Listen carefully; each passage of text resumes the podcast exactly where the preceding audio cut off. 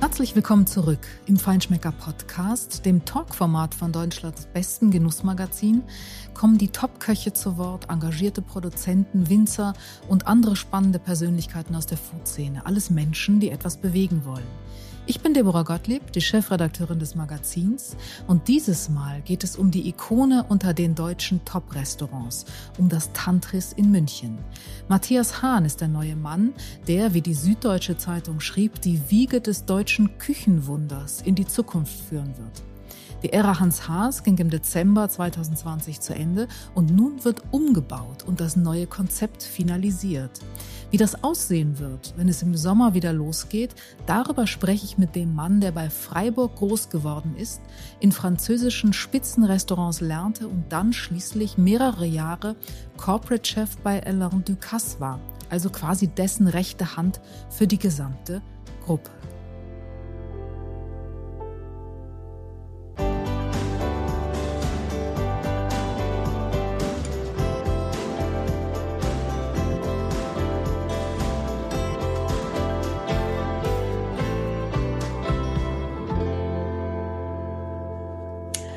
Herzlich willkommen, Matthias Hahn. Matthias Hahn in München im Tantris. Auch das heute wieder remote. Du in München, ich in Hamburg oder Feinschmecker seinen Sitz hat.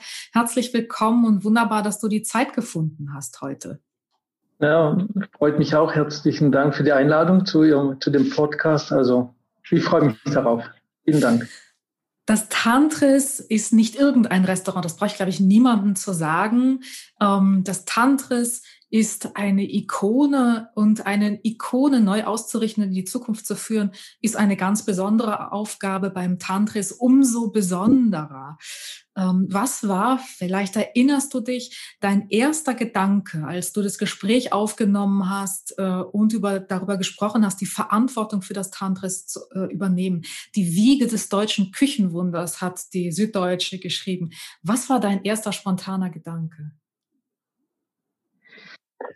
Das war jetzt ja. nicht sehr spontan. Nein, also ähm, genau, ich, ich hatte ja äh, fast 20 Jahre in, in Frankreich gelebt und und als, als wir anfingen miteinander zu reden, die Eigentümerfamilie Eichbauer und ich, war es natürlich ein, eine unglaublich erstmal eine, eine große Ehre, überhaupt ähm, ins Gespräch zu kommen mit, in, mit, mit, dieser, mit diesem legendären Restaurant als solches. Es ist natürlich der Inbegriff, wie du sagtest, der Inbegriff von, von deutscher äh, Spitzengastronomie über und vor allem über 50 Jahre über diese Kontinuität natürlich. Und äh, das war natürlich eine, also von meiner Seite wäre, wäre ich nie auf den Gedanken gekommen, da jetzt irgendwie im Tantris äh, anzufangen oder was zu machen. Also das kam völlig aus heiterem Himmel und äh, hat mich natürlich dann auch sehr geehrt und gefreut. Aber natürlich äh, haben sich da gleich natürlich alle Antennen ausgerichtet und war natürlich unglaublich in, äh, interessiert daran, um was es da jetzt geht.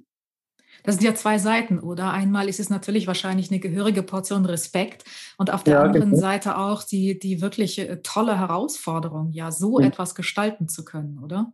Ja, genau. Du, kannst mhm. du dich noch erinnern, was du gefühlt hast, als du dann das erste Mal äh, nach der Entscheidung, das war jetzt klar, du übernimmst das, ähm, was du gefühlt hast, als du in diesen Räumen standst, tatsächlich real vor Ort? Ja, es ist, hm, das Tandres ist ja äh, Hummerrot und Trüffelschwarz und diese, diese orangen Teppichböden und diese Energie letztendlich, die da ähm, erzeugt wird durch diese intensiven Farben, hat natürlich eine unglaubliche ähm, Über Überwältigung ähm, er erzeugt. Und wenn man dann, als ich mir dann noch vorgestellt habe, ja, es, was da alles passiert ist, wer da gekocht hat, wer da schon äh, gearbeitet hat äh, im Service, in, in der Sommelerie und natürlich in der Küche war das natürlich eine, ein unglaublich emotionaler Moment. Spornt dich sowas an oder kriegt Matthias Hahn dann schon mal weiche Knie eine Sekunde lang? Eine Sekunde. Nein, mich, mich spornt, äh, spornt solche Aufgaben unglaublich an. Also ich hatte auch in den letzten Jahren durch meine Tätigkeit bei Alain Ducasse auch immer schon sehr komplexe und, und, ähm, und nicht einfache äh, Aufgaben vor mir. Und letztendlich äh, ich brenne danach, nach solchen Aufgaben. Also ich finde, diese Herausforderung treibt mich dann auch wirklich äh, an. Ich glaube, das muss man aber auch, wenn man eine solche Aufgabe übernimmt. Ne? Das ist ja immer so ein bisschen erst dieses Gefühl, oh Gott, kann ich das? Ähm, Habe ich die Voraussetzungen dafür? Schaffe ich das? Und dann schwappt irgendwie so eine Welle der Motivation über einen und ähm, es wächst so das Gefühl, ja klar schaffe ich das. Und jetzt habe ich unglaublich, entwickle ich einen unglaublichen Gestaltungswillen, um eben erstmal zu sondieren, was sind denn jetzt die einzelnen Steps, was sind die einzelnen Elemente dieser Herausforderungen und dann wächst so eine Aufgabe auch in einem wahrscheinlich. Ja, genau. Du, Du hast gesagt, ähm, du, du warst bei Ducasse. Du bist, glaube ich, relativ früh auch schon zu Ducasse gegangen. Du müsstest irgendwie so 27 gewesen sein, sowas in dem Dreh. Kann das sein? Ja, gut, ja, wunderbar. Ja, so ungefähr. Und dann warst du äh, fast zehn Jahre, glaube ich, bei äh, Alain Ducasse. Du warst äh, zuletzt, du hast sicher eine Menge gelernt, du warst zuletzt Corporate Chef ähm, ja, genau. der ganzen Gruppe. Also das ist natürlich etwas, ähm, da bist du wahrscheinlich gewappnet, wenn es dann auch um Konzepte geht. Ist das auch sowas wie ein Adelstitel in der Gruppe von Alain Ducasse, Corporate Chef zu sein? Naja, Adelstitel vielleicht nicht, aber es ist natürlich, sage ich mal, als Deutscher in diese Position zu kommen, was Außergewöhnliches. Ähm, hat, da hatte ich natürlich auch ähm, viele Chefköche dann unter mir und diese Akzeptanz dann zu spüren, gerade als, als Nicht-Franzose in, in, in diesem Haifischbecken Frankreich, Gastronomie, Paris, war natürlich für mich dann auch eine unglaubliche Bestätigung. Persönlich, aber natürlich im, im, Alt, im, im alltäglichen ähm, Bereich war das dann auch nie so das Thema, dass ich jetzt aus Deutschland kam oder dass ich jetzt ein deutscher Koch bin, sozusagen. Ich würde dir mal äh, vorsichtig widersprechen wollen, Matthias, weil ähm, klar, Frankreich, ähm, äh, da, das gilt nach wie vor ja als äh, auch als, als die äh, führende Kultur, Esskulturnation, aber die Deutschen sind gerade, wenn es um Posten oder Positionen geht, besser gesagt, wo es um, um Konzeptionelles geht, wo es auch um Organisatorisches geht, sind die Deutschen international ja sehr gefragt für solche Positionen und auch weltweit tätig in Schlüsselpositionen, wo es eben auch darum geht, strategisch ja. zu denken und mhm. konzeptionell zu denken. Also durchaus gar nicht so unerwartet, auch für jemand für Alain Ducasse. Der ist ja schlau, der weiß ja, was er an ja, ja, klar. Ja, Deutschen hat. Ja, klar. Aber ähm, klar, die, sage ich mal, die, das deutsche Talent des Organisierens und der, des fleißigen Arbeitens und des Überblickes, ja, sei dahingestellt, ist sehr, ist die Grundvoraussetzung. Aber letztendlich, dass man auch zu, äh, zu dieser Position kommt, hatte ich natürlich ähm, auch intern bei Lukas ähm, etliche Förderer, die, die äh, mir letztendlich dann auch diese, ähm, diese Aufstiegsmöglichkeiten gegeben haben. Und das ist natürlich dann auch, war die Grundvoraussetzung, überhaupt in diese Position zu, zu kommen. Ja. Mhm. Was hat dich in der Zeit am meisten geprägt vielleicht äh, dort? Und was hast du auch gelernt, äh, was jetzt sozusagen eben Skills sind, die du mitnimmst für die Aufgabe im Tantris? Ähm, das meiste, was mich geprägt hat, ist Flexibilität und ähm, natürlich äh, hohe An Anpassungsgabe an den Moment. Und äh, vom Kulinarischen ist natürlich extrem wichtig, dass man ähm, ähm, ich komme jetzt ja praktisch als Deutsch, äh, als Deutscher, der noch nie in Deutschland gearbeitet hat, nach Deutschland. Ähm, dass ich natürlich auch die, ähm, was mir da sehr helfen wird, ist letztendlich meine Auffassungsgabe äh, zu sehen, was ist denn in Deutschland was für Produkte gibt es, was für Produzenten, was, ähm, was erwarten Gäste im Tantris. Und äh, da habe ich halt eine unglaubliche, denke ich, ähm, Fähigkeit, ähm, zu sehen, äh, okay, was, was ist jetzt das, ähm, das was das Tantas braucht in, in, der, in der Zukunft. Das ist weil, dann quasi eine doppelte. Entschuldige.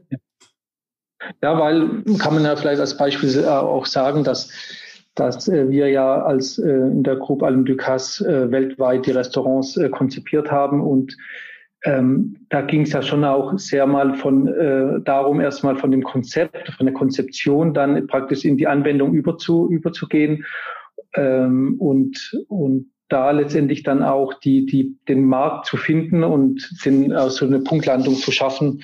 Und das war natürlich eine, ist eine Grundvoraussetzung jetzt auch fürs Tantris, dass wir, dass wir äh, eine Mannschaft und ein Team haben, letztendlich die dieses, diesen Grundgedanke, die Konzeption dann auch äh, umsetzen werden kann. Tocht. Mit der steht und fällt ein solcher Erfolg, ganz klar. Es ist ja ein ja, bisschen eine doppelte Fall. Premiere fürs Tantris dann, nicht? Also ähm, du hast, oder eine doppelte Premiere für dich, du hast gesagt, du warst der erste Deutsche in der Position bei Ducasse. Jetzt bist du der erste Deutsche tatsächlich in der Verantwortung für das Tantris. Vorher waren es Österreicher und Südtiroler. Ja, das stimmt. Beste Voraussetzungen. Wofür steht das Tantris für dich heute persönlich? Hm. Also das Tantris steht für mich als, ähm, als Restaurant, ähm, als, als Ort der, der Sehnsucht und des, des Genusses und, und dieser Genuss ähm, letztendlich auch als, als Inbegriff von einem, dass man den, diesen Genuss auch als, als, als Gesamtheit ähm, auffassen kann. Also nicht nur ähm, praktisch das Essen, sondern dass das Architektur, Interieur, ähm, Wein, Service, dass das alles letztendlich zu dem Genuss äh, beiträgt. Und da finde ich, steht das Tantris wirklich als, als, als Restaurant, was, was diesem, meinem Ideal von Genuss am, am nächsten kommt. Es geht um das Gesamterlebnis, nicht? Ja, genau. Und das, natürlich in, in, mit, in, in, in der Verbindung mit dem, mit, mit dem höchsten Anspruch, was man dann hat natürlich als Tantris und was ich auch habe an, an mich sozusagen, ist, ist hat, hat man dann natürlich dann auch die besten, besten Voraussetzungen, um diesen, diesen Begriff des, des Genusses zu gestalten. Also, und das, ähm, ja, das, dafür steht eigentlich das Tantris jetzt auch. Und auch natürlich, dass dieser, dieser Genuss jetzt nicht irgendwie was einer Mode unterworfen ist, sondern dass man diesen Genuss als zeitlos betrachtet, als, als, als, als, als eine Allgemeingültigkeit.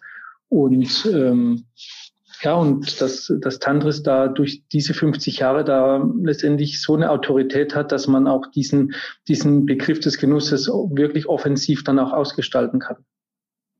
Im besten Fall ist ja, wenn man jetzt die emotionale Komponente dazu nimmt. Also wir reden natürlich ja. über die Küchenleistung, das, das Esserlebnis, das, was auf dem Teller ist und das, was auch der Service äh, beiträgt. Aber wenn man jetzt die emotionale Komponente dazu nimmt, ist das Tantris äh, wahrscheinlich auch das Paradebeispiel oder das Idealbeispiel, wo das wirklich als Gesamterlebnis ähm, perfekt gelingt. Ist das ähm, auch oder anders. Äh, wie bist du, wie geht man an eine solche Aufgabe heran? Du hast jetzt, du kriegst jetzt die Verantwortung übertragen, du sagst, ja, ich mache das, ich committe mich. Wie geht ja. man an eine solche große Aufgabe heran? Was macht man da als erstes und wie geht man dann vor? Ja, das erste, was, ähm, was äh, die Grundlage von allem ist, ist ähm, das Verstehen, was, äh, was äh, war in der Vergangenheit. Das ist mal ganz wichtig zu, ähm, zu begreifen. Und das ist im Tantris nicht einfach. Es ist eine lange Vergangenheit. Aber letztendlich geht es nur über Gespräche, über viel Gespräche. Was, was war gut, was war weniger gut? Ähm, wo, wo liegen die Stärken, wo liegen die Schwächen? Und, und dass man für sich mal oder für mich eigentlich mal so ein inneres Bild sich formt, wo steht das Tantris gerade zur Zeit und dann natürlich mit den, mit den Eigentümern, mit dem Felix und der Sabine Eichbauer, dass man da dann diese Vision für die Zukunft halt entwickelt. Das ist dann der nächste Schritt, dass, dass man, okay, wir sind jetzt hier, aber wo wollen wir denn eigentlich sein in fünf Jahren oder allgemein? Wo, was strebt denn uns so vor als Tantris? Und das sind, das ist dann ein Entwicklungsprozess, der dann angeschoben wird und da gruppieren sich dann halt in, in, in, in der Folge immer mehr äh, Mitarbeiter dazu, von Sommelier Service, vom Marketing, ähm, von Human Resources und dann baut sich das so wie so ein, so ein Mosaik äh, um, um diesen Visionsgedanken praktisch außenrum äh, als, als größeres Bild auf. Genau. Das sind, sind ja zwei Komponenten äh, eigentlich, das beinhaltet. Das eine ist eben die Vision, wie du gesagt hast. Wo siehst du, wo sehen die äh, Eigentümer diese Ikone in der Zukunft, aber genau. auch genau. ähm, so ein bisschen auf der Metaebene, was sind denn äh, die Essentials von Spitzengastronomie heute? Also wie muss Spitzengastronomie in Deutschland sein? Was braucht sie? Wie muss sie für den Gast sein, damit sie erfolgreich ist? Ich kann ja sagen, ich habe da eine Vision, aber die geht eben total an dem Bedürfnis der Gäste vorbei. Dann wäre es ja auch nicht erfolgreich. Das ja, genau. zwei Dinge, die da eine Rolle spielen. Ja, genau. Also, ähm, aber das hattest du ja vorhin auch angesprochen. Diese Emotionalität äh, ist wirklich auch ein ganz, ganz wichtiger, äh, wichtige Komponente in der, egal in welcher, ähm, in welchem Niveau von von Gastronomie. Also man muss die Gäste emotional mitnehmen auf, auf eine Reise und, ähm, und dann darüber hinaus, wie ich auch vorhin sagte, dass man diesen, mit diesem Genuss und mit dem, mit dem, mit der Zeit am Tisch und mit diesem, mit diesem Einlassen auf, auf, auf Geschmack, auf äh, Tischkultur, auf, auf sich zusammensetzen und ähm, der Austausch am Tisch, das, das ist so, das sind so diese, diese, diese Emotionalität, die dann passiert, wenn man, wenn man zusammen isst. Also das gemeinsame Essen ist halt, ist, ist extrem wichtig, ähm, und muss, es geht halt darüber hinaus, jetzt finde ich, über, äh, auch im Tantris, ob, natürlich muss die Soße perfekt abgeschmeckt sein und, und das Fleisch äh, top gegart und alles. Das, das sind ja aber die Grundvoraussetzungen. Das machen ja ganz viele andere auch. Und, äh, und da hat man auch gar keine Konkurrenz und alles. Aber wir, wir möchten einfach diesen emotionalen Charakter des Essens und dieses des Wohlfühlens am Tisch ähm, im, im Tantris einfach ähm, beibehalten. Das, ich denke, dass können auch alle Gäste unterschreiben, die schon je, jemals überhaupt im Tantris waren, dass, dass das ja eigentlich sich einstellt bei allen Leuten dort im Tantris, dieses, dieses sich wohlfühlen, diese Zeit vergessen, man, man kommt in eine, eine andere Ebene des Bewusstseins fast. Also das ist ja wirklich ein, ein Urlaub machen von, vom Alltag, wenn man da durch diese Drehtür tritt und äh, genau und da weiß ich nicht, ob man überhaupt das viel braucht, um was man besser machen kann. Ich glaube, es ist wichtig einfach, dass man das genauso in diesem, in, in dieser Kontinuität weiterbringt und weiter vermitteln kann. Und also das ist eigentlich auch da sage ich auch eine, eine schöne Aufgabe, dass, dass man vielleicht gar nicht so viel rumdrehen äh, muss und rumstellen muss. Es ist ja keine Restaurant-Neueröffnung, sondern es geht, ist eine Fortführung sozusagen. Man schreibt praktisch dieses Buch Tantris weiter. Um das geht's. Das stimmt. Äh, das, was du gerade beschrieben hast, das ist das, was dann dazu führt, dass man zum Mittagessen hinkommt und eigentlich sitzen bleibt und auch gleich die Abend, das Abendsitting noch mitnimmt, weil man so beschwingt und auch äh, heiter ist äh, in dieser wunderbaren Stimmung, dass man dann am liebsten sitzen bleiben möchte. Aber äh, ja, es geht ums Weiterführen, aber im Fall eines solchen Erfolges ähm, ist gerade das Weiterführen vielleicht die schwierigere Aufgabe. Ja. also du musst ja, du musst ja anknüpfen. Die Erwartungen sind genau, wahnsinnig genau, hoch. Genau, wollte ich jetzt nicht widersprechen, genau. Also die Erwartungen der Gäste sind wahnsinnig hoch und äh, die wollen ja im Zweifel eher mehr als weniger. Also die kommen ja nicht jetzt mit Vorschusslorbeeren, sondern eher mit dem Vergleich der Vergangenheit und gucken, äh, was macht denn der Matthias Hahn da jetzt äh, anders und im Zweifel noch besser. Also das ist genau, schon. Wir sind, genau, wir, also ja, ich, wie, wie wir vorhin äh, angesprochen hatten am Anfang, also mich motiviert das eher, diese, diese, ähm, diese Erwartungshaltung. Und ich habe auch an alle eine hohe Erwartungshaltung an mich.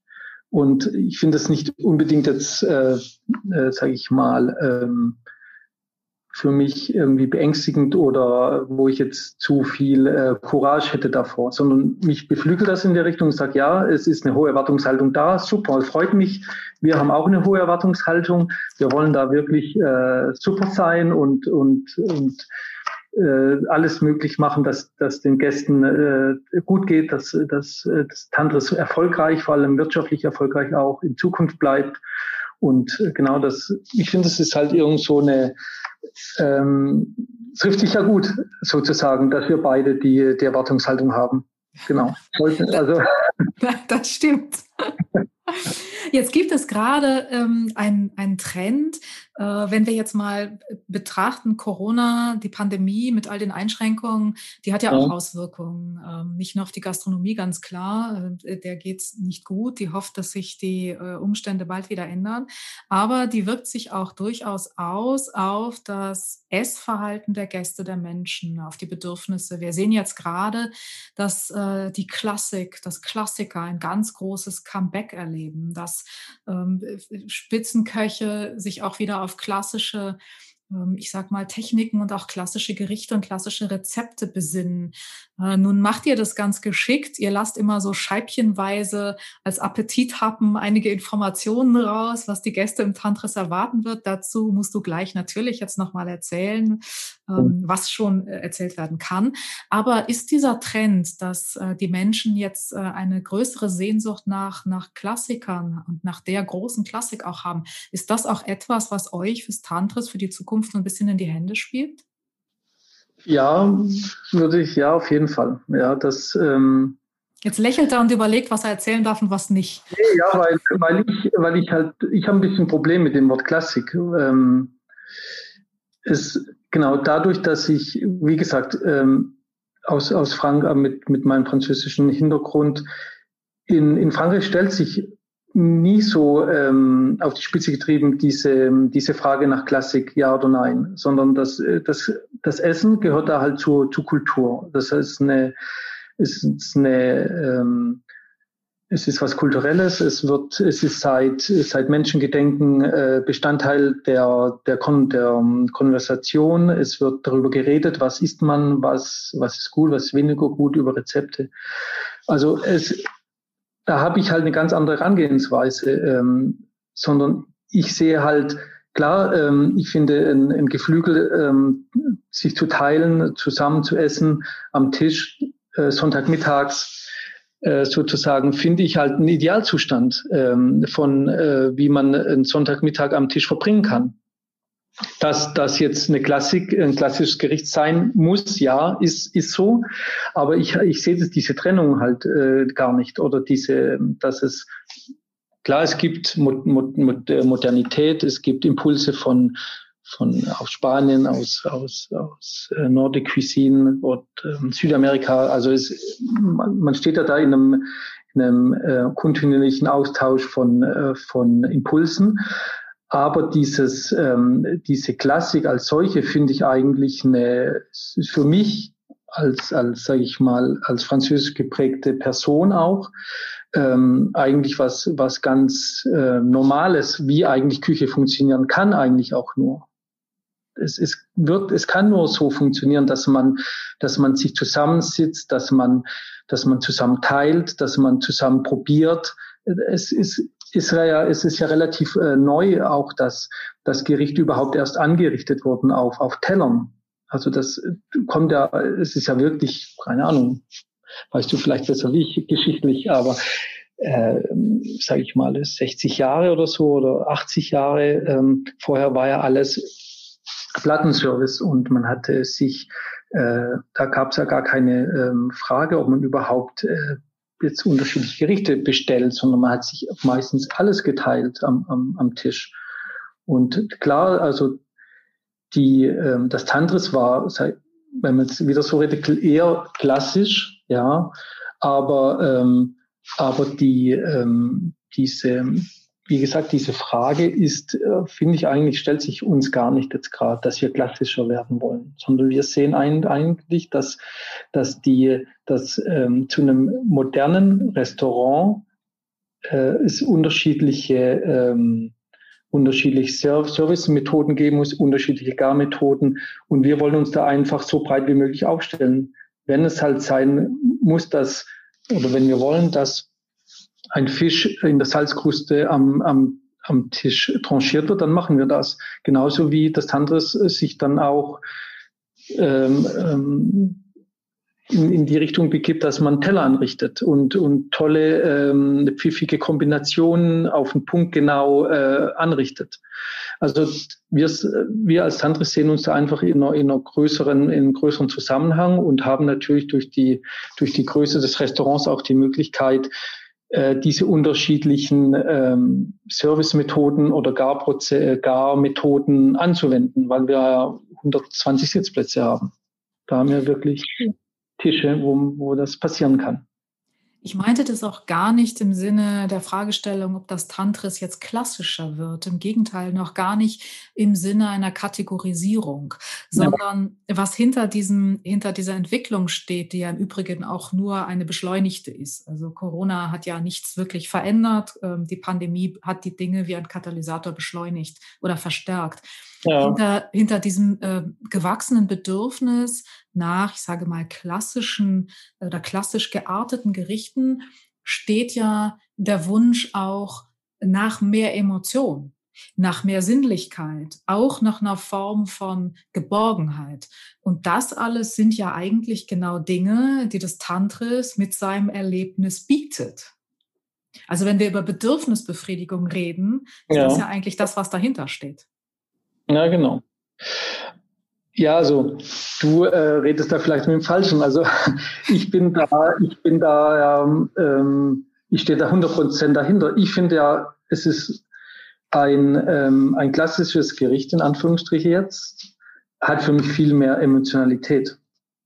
Also das ist halt einfach eine, es ist, ist für mich so. Deswegen kann ich da jetzt auch gar nicht widersprechen oder ich finde es, ich finde es auch, äh, ich, ich finde, es gehört ja auch so, dass, äh, dass es, es ist wichtig, dass man, dass man ähm, als Koch ähm, gut kocht, dass man äh, klassisch ausgebildet ist. Also man kann da trotzdem, also klassisch widerspricht ja auch nicht, also klassisch Kreativität und so. Also das ist ja genauso. Das hat damit gar nichts zu tun. Man kann wirklich klassisch arbeiten, aber unglaublich kreativ sein ich denke, dass es halt extrem wichtig, dass die, dass die Grundtechniken beherrscht werden, dass man weiß, wie, ähm, wie eine, sag ich mal, französische Soße gekocht wird, eine klassische Soße und, ähm, und dass man ähm, Gerichte heiß serviert. Temperatur hat auch eine unglaubliche ähm, ähm Funktion, finde ich, für, für unsere Küche in Europa, dass, dass Gerichte heiß sein müssen, die müssen dampfen, da muss es brodeln, da, also da muss man wirklich spüren, dass es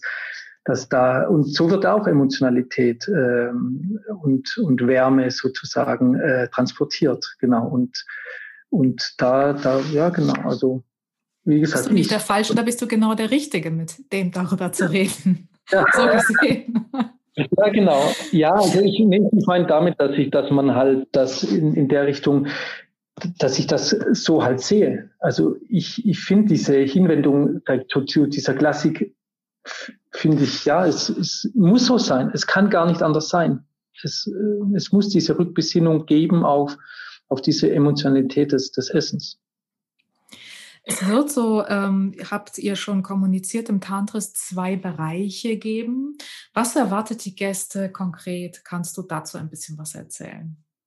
Ja, genau. Also es geht in die gleiche Richtung, die ich gerade eben angesprochen hatte. Wir wollen uns einfach so breit aufstellen, dass dass, dass wir von, von einem à la carte Gericht für einen ganzen Tisch, äh, das am Tisch tranchiert werden kann, bis zu einem, äh, bis zu einer sehr fein angerichteten äh, Vorspeise auf dem Teller alles machen können.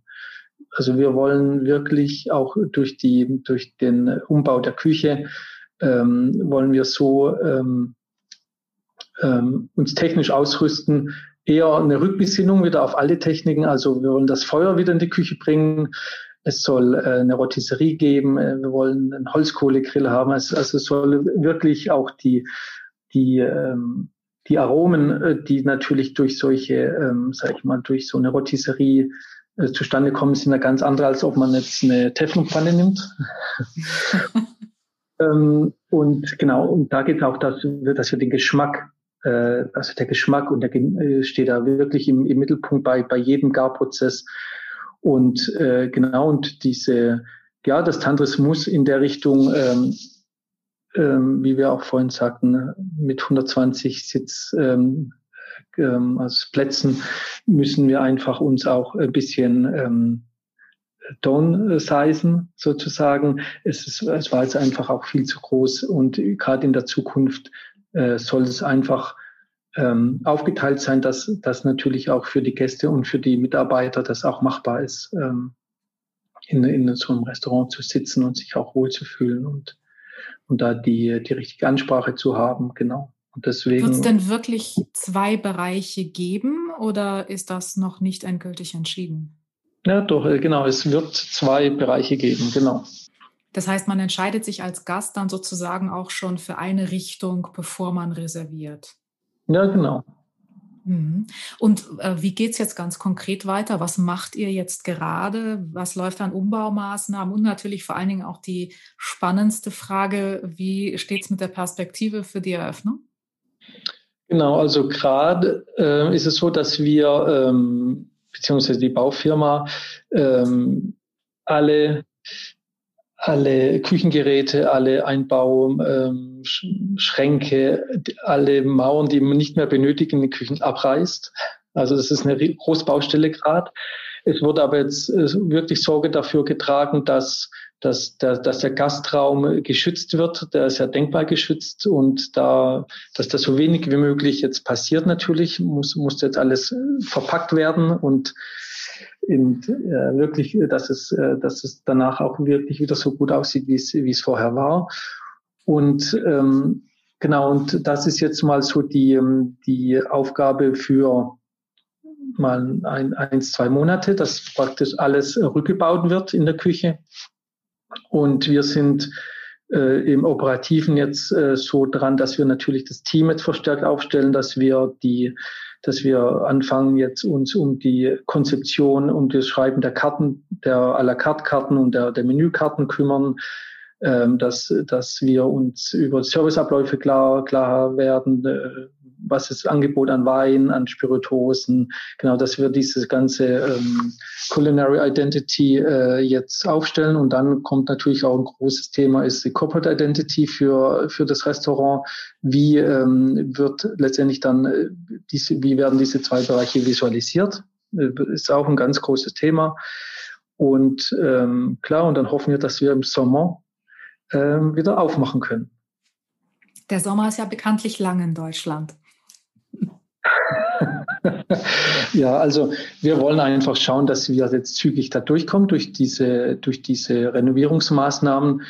Hoffen wir, dass wirklich äh, nichts passiert äh, statisch, dass es äh, Tantris so gut gebaut wurde, aber davon gehe ich aus, dass es wirklich stabil ist und also da hat auch keiner jetzt eine Sorge. Aber wir wollen einfach schauen, dass wir dann im Juni uns äh, alle zusammenfinden und da in diese Soft-Opening-Phase dann äh, übergehen. Mhm. Also noch viel zu tun die nächsten fünf, sechs Monate. Wenn ich mir ähm, deine, deinen Werdegang anschaue, dann äh, muss ich äh, eine Frage dir unbedingt stellen. Du hast angefangen Physik zu studieren und bist dann umgeschwenkt zu einer Kochlehre. Ähm, viel weiter können Welten, glaube ich, nicht auseinanderliegen. Einerseits, andererseits liegen sie ja auch sehr nah beieinander. Ähm, beides hat miteinander zu tun, natürlich. Die Physik mit dem Kochen. Bist du jetzt ähm, so, bist du jetzt beides? Bist du der Analytiker einerseits und der Hands-on-Mensch andererseits und hast jetzt dabei beides verbunden? Wieso bist du umgeschwenkt zur Kochlehre?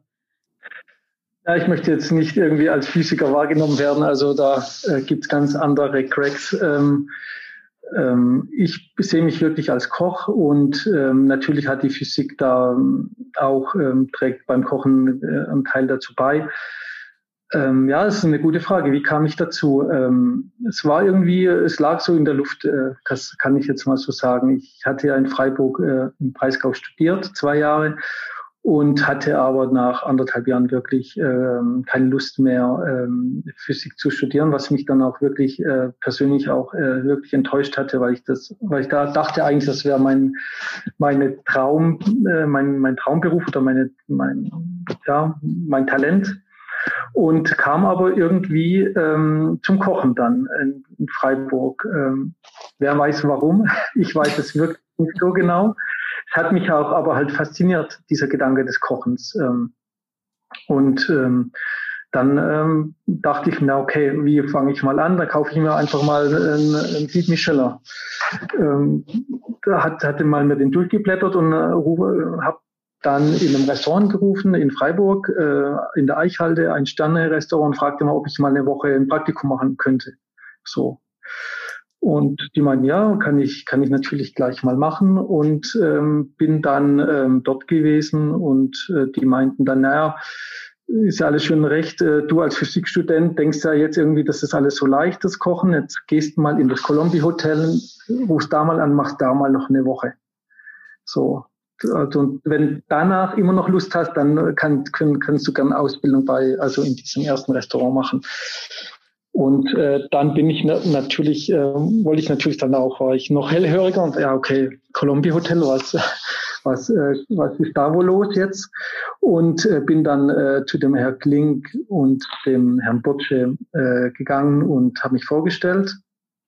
Und das äh, hat mich dann noch mehr fasziniert, wirklich, und habe mich dann äh, entschieden, im Colombi Hotel die Ausbildung zu machen.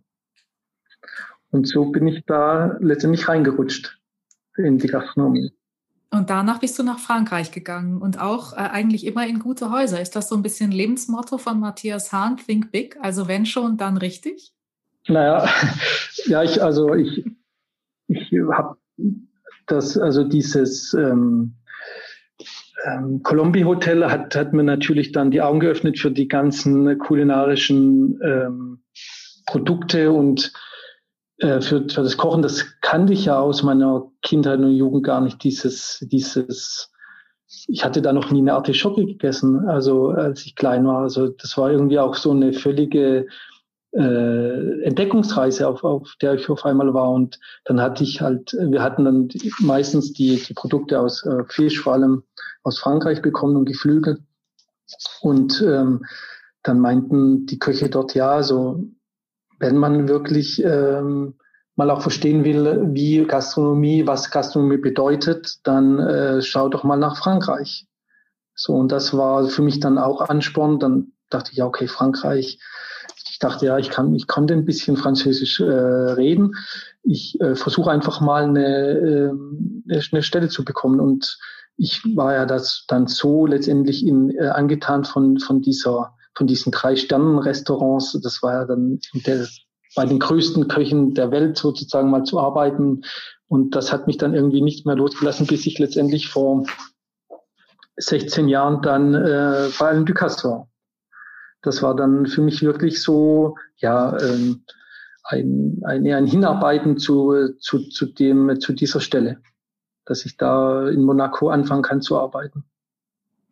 Und jetzt verbindest du sozusagen beide Welten, Deutschland und Frankreich.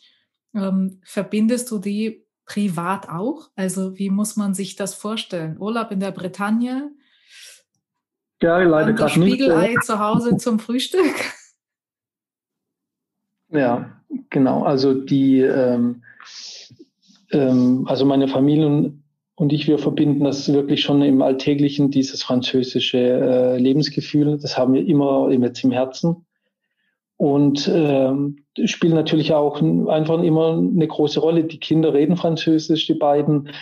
Ähm, es gibt ganz viele ähm, Bräuche, die jetzt wir auch angenommen haben, die wir auch mit nach, Frank äh, nach, nach Deutschland gebracht haben. Und es, ich bin da wirklich auch äh, so ähm, wirklich auch emotional immer praktisch im, im französischen äh, Tagesrhythmus, dass man ja, vielleicht kein Frühstück nimmt, man trinkt vielleicht nur mal ein kleines Espresso oder also es ist, ähm, es gibt um vier Uhr immer ein Goûter für die Kinder. Wenn sie aus der Schule kommen, bekommen sie ein Croissant oder ein Pain au lait in die Hand gedrückt.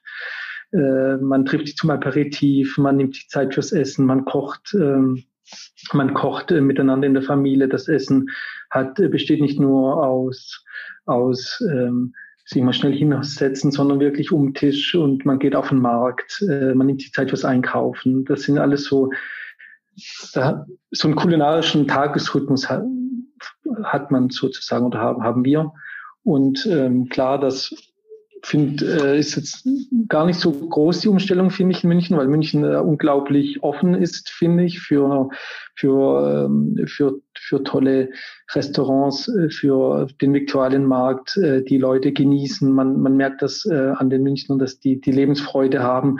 Und da sind die, ist man gar nicht so weit weg von dem Französischen, finde ich irgendwie. Das ist wirklich äh, sehr, sehr charmant hier und äh, kann man sich auch wirklich, also haben wir uns auch gleich äh, richtig wohlgefühlt nach diesem lange, nach dieser sehr, sehr langen, langen Zeit natürlich in, in, in Paris auch, wo man, da stolpert man ja über, über diese Ausladen an, an Käse und, und Krustentiere und äh, jeder redet übers Essen und das hat ja so eine, das hat, da kommt man gar nicht mehr los davon, auch in, in, in Frankreich. Wer, wer da mal war, im, oder man, man wie, wie du sagtest, man ist im Urlaub mal in der Bretagne oder in der Normandie oder das ist ja so eine, ein, ein eindrückliches Erlebnis, finde ich, an was die coole, was das Kulinarische für, für dieses Land hat. Das, da kann man sich ja letztendlich nur verzaubern lassen davon, finde ich.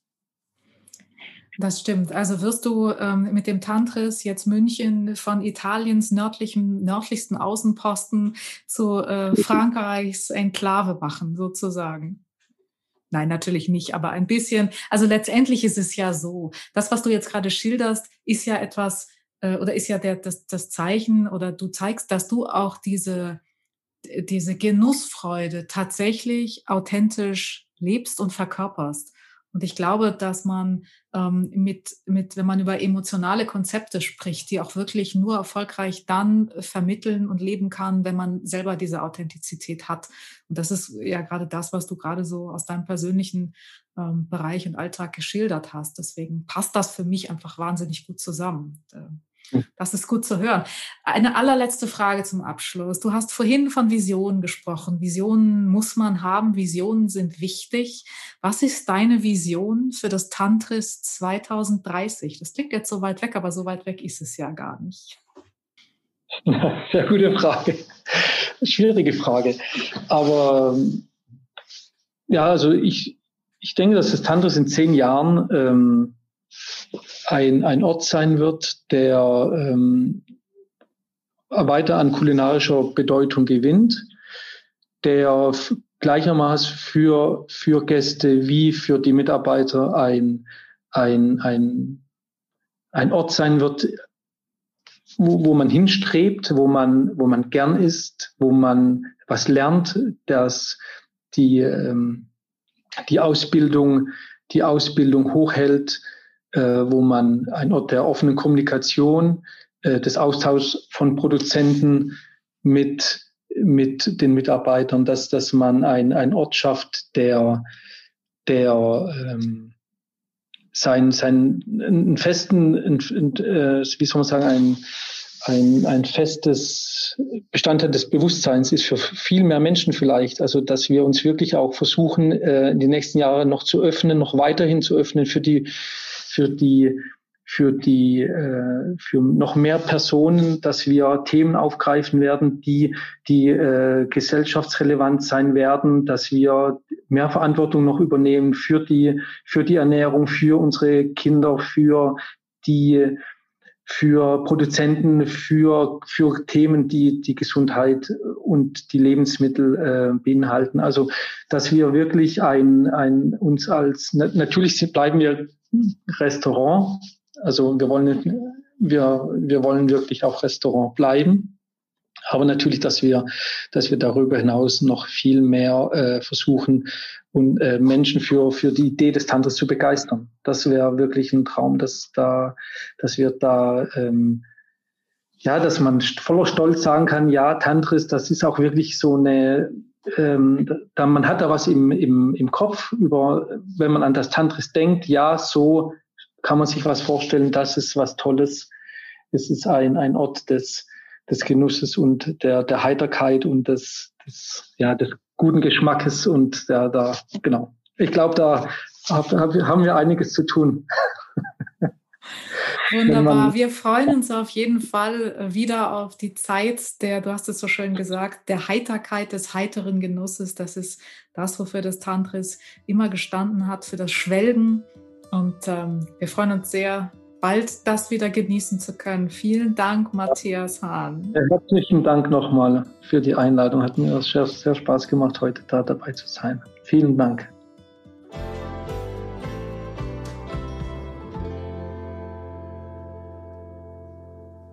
Das war wieder eine Folge des Feinschmecker Podcasts. Mehr spannende Themen rund um Restaurants, Spitzenköche, Foodtrends, Wein, Getränke, Lebensart und mehr gibt es jeden Monat neu im Magazin und auf feinschmecker.de. Dieser Podcast wird produziert von Podstars bei OMR.